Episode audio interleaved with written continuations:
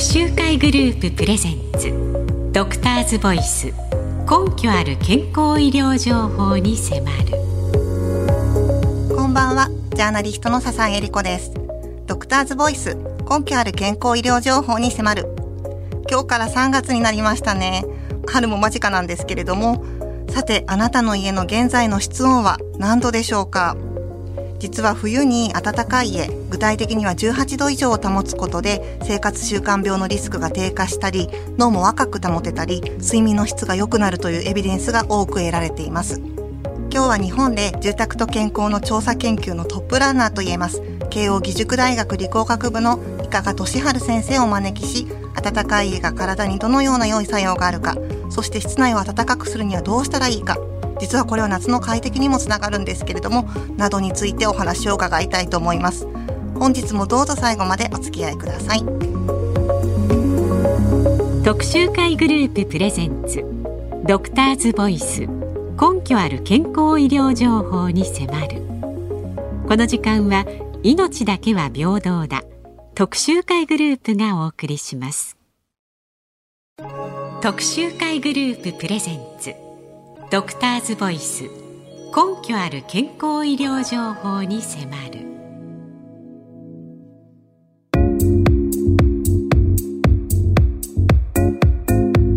住宅が健康に影響を与えることをご存知でしょうか？特に重要なのが室温で世界保健機関 WHO は2018年冬の室内は18度以上を強く勧告しています。そこで慶應義塾大学理工学部の伊加賀俊治教授が教えます。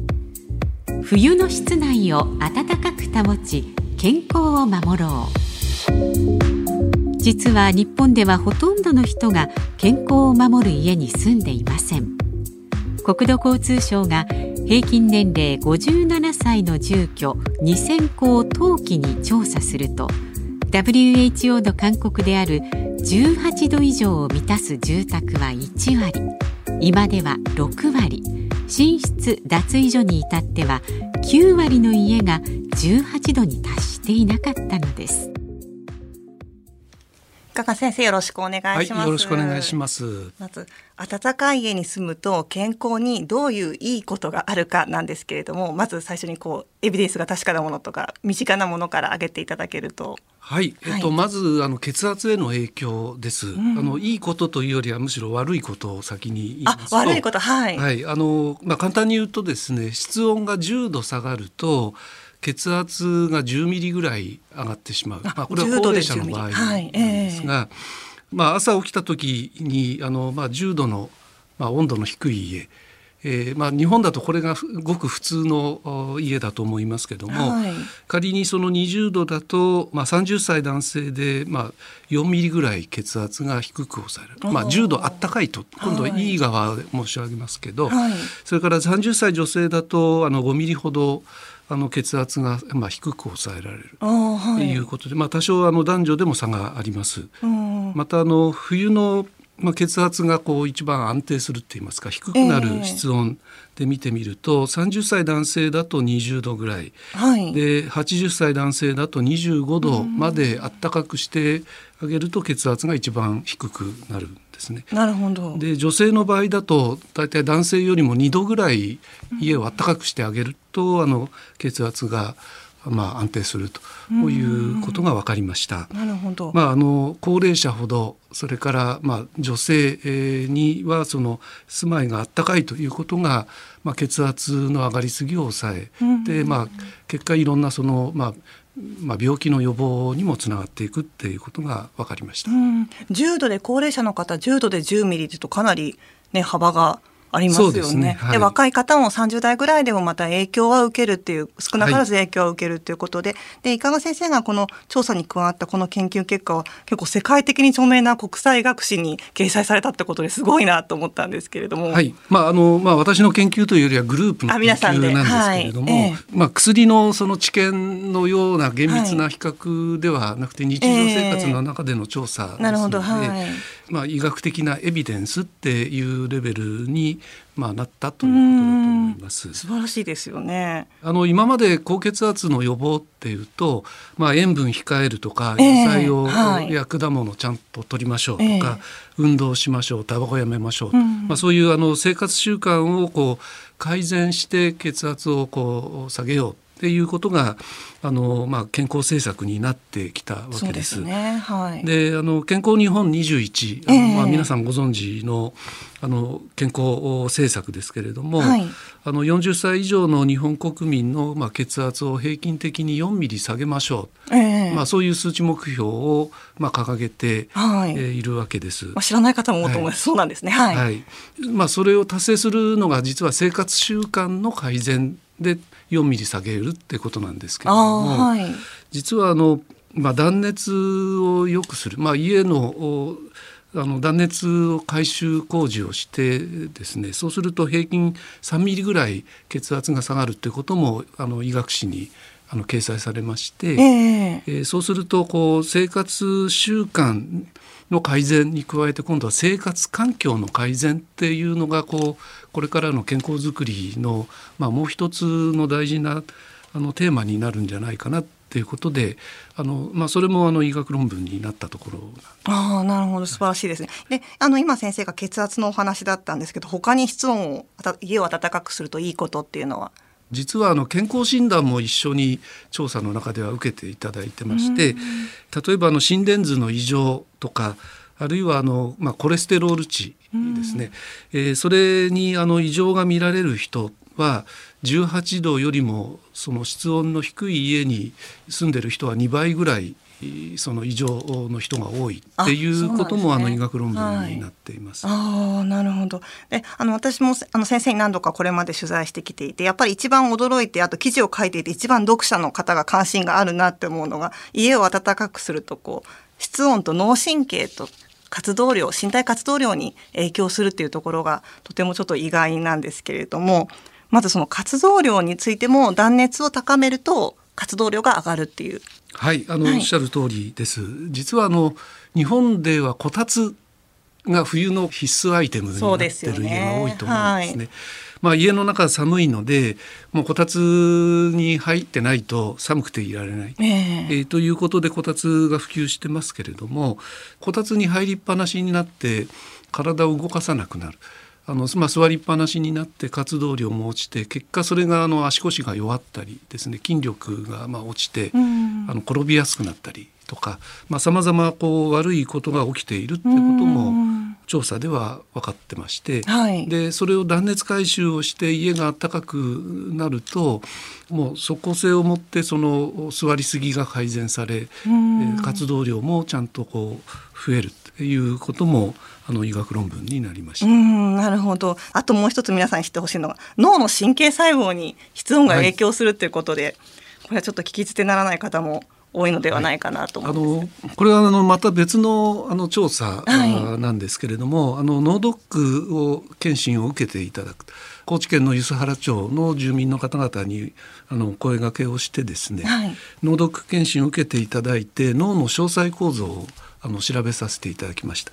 えー、そうすると、まあ、室温がこう低めの家の方は脳の容積がちょっとちあの小さめになって、えー、もうショックですよね、まあ、になっているということと、はい、それからあの2年後とか5年後に再度脳ドック検診を受けていただくとあったかい家の人の脳はほとんど変化がないんですけれども2度3度温度が低い家の人はですね縮み方が激しいんですね。あの実年齢以上に脳がより老けていくっていうこともあの明らかになりました。なるほど。もう脳が老けていくっていうのを聞いたり、リスナーの方の皆さんも暖かくしたいというふうに思わないでしょうか。さて後半ではどのように家を暖かくしたらいいかなどについて紹介したいと思いますが、その前にいつものようにクイズを作ってみました。ラジオの前のあなたもぜひトライしてみてください。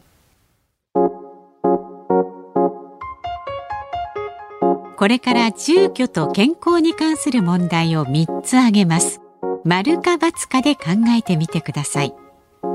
1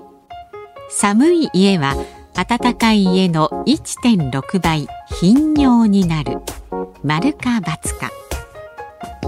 答えは丸です。2室内が乾燥していると仕事のミスが増える。答えは丸です。3寒い家に住む子供は病欠率が高くなる。答えは丸です。そしてもう一つクイズを紹介します。冬は住宅内の窓から主に熱が逃げて行きます。およそ何パーセント出ていくでしょうか。これから3つのパーセンテージを上げますので考えてみてください。1 15% 2 30% 3 60%正解は後半で紹介します。ドクターズボイス。正解はいかが先生お願いします。はい、えー、60%です。うん、60%。なんと冬は窓から室内の熱の半分以上が出ていってしまうということで。まあ、その方法は2つありまして、えー、まあ、1つはですねあの今ある窓に内側にもう1枚窓をつける、はい、あのまあ、内窓とも言ってますけども、えー、多少工事が伴いますけれども、はい、まあ、それが一番完璧な対策で。えーまあ、次に自分でできる対策あのホームセンターであのプチプチってあると思うんですけども、まあ、非常に安いものですがそれをこう窓に貼るだけで熱の逃げ方は抑えられる。あのまあ、60%が窓から熱が逃げるってことですから、まあ、まずは窓を対策するってことが、えー、あの有効かなと思います。あなるほどプチプチシートを自分で貼ってみてもいいっていうことですね。はい、でポイントは窓っていうことなんですけれどもあと質問の中であったのに室内の乾燥でミスが増えるっていうのでこれを聞いて多分えって思ったリスナーの皆さんも多いと思うんですが、はい、先生乾燥も影響するっていうことですね。はいあの実は介護施設の調査というのを、ええ、あの我々やってきておりまして、はい、えー、そこであの介護施設で相対湿度、まあ、湿度が40%を下回るような施設に働いている、まあ、介護職員のあの調査をしたんですけれどもまばたきの回数が増える。それから眠気やだるさを訴える職員が多いということが、まあ、明らかになりました。まあ、あの乾燥は睡眠の方とかにもね影響するって先生の研究グループの方でありますよね。えーまあ、あの自宅であの、まあ、寝室がまあ乾燥しているとこう睡眠の質がまあ悪くなる、まあ、と途中でちょこちょこ目が覚めてしまったりですね、えー、あるいはまあいびきをこうかきやすいとかあいうようなことで、えーまあ、あの3倍とか1.6倍とかですね、まあ、そういう数字もこう説明できるようになりました。なるほど。ぜひ皆さんも自宅であの室温計結構あの低価格で手に入ると思うので室温と湿度が一緒になったものをあの置いてみてほしいなと思うんですけれどもあと最後に子どもにも室温と湿度が重要になるっていうことがあの先生の研究グループで分かっているってことですね。はい、あの実はあの幼稚園の調査というのもかなりの数やってきてまして、うん、あの幼稚園のあの室温測定と合わせて自宅にも温度計を持ち帰ってもらって、まあそうするとあの通ってる幼稚園もちょっと寒めで。自宅も寒めのお子さんは病欠が2.6倍も多かったとかですね、はい、まあ幼稚園は暖かいけど自宅が寒いとか、まあ、どちらか、うん、片方でも1.6倍病欠が多かったっていうことも分かりました。うん、あのまあ、冒頭はあの高齢者とかですね、えー、まあ、高齢者にこう寒い家は良くないよ、まあ、血圧上がるいろんな数値が悪くなるっていうお話をしましたけど、はい、まあ、小さいお子さんにも寒い家っていうのが悪さをする、まあ、逆の言い方をするとこう住まいをこう寒いのを我慢しないで、少しこう温かめの暮らしをするということがあの高齢者にも子どもにもあのの健康にも有効だっていうことが言えるかと思います。なるほどわかりました。あのぜひあの今日からまあだんだん今の季節は暖かくなってきますけれども冬だけでなく夏も快適さを保つということなのでぜひ皆さんも各部屋のあの温度と湿度を測ってみてほしいなと思います。今日は慶應義塾大学の伊香賀俊治先生をお招きしました。ありがとうございました。はいありがとうございました。特集会グループプレゼンツ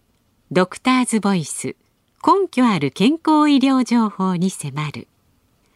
この時間は命だけは平等だ。特集会グループがお送りしました。ジャーナリストの笹井恵理子がお送りしてきました。ドクターズボイス根拠ある健康医療情報に迫る。いかがだったでしょうか？現代の私たちはもう一日の大半を室内で過ごしていて室内環境は大事だなと思います。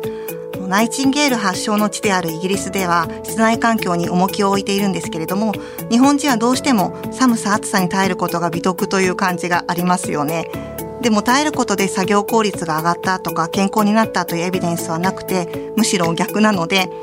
た子どもたちもですね最近あの学校の中では寒い中ではなくて快適な環境であの運動するという取り組みをしているところもあるのでやっぱり少しでも居心地のいい空間を整えてほしいなと思います。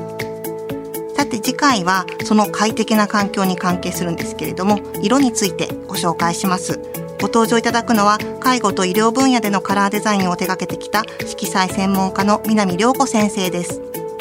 今日の放送を含めこれまで放送されたすべての回はポッドキャストで聞くことができます。検索窓にドクターズボイス DRV と入力して番組ウェブサイトにお入りください。それでは残り3回。また来週ご一緒させてください。お相手は笹井恵理子でした。あなたの明日が新たな一歩でありますように。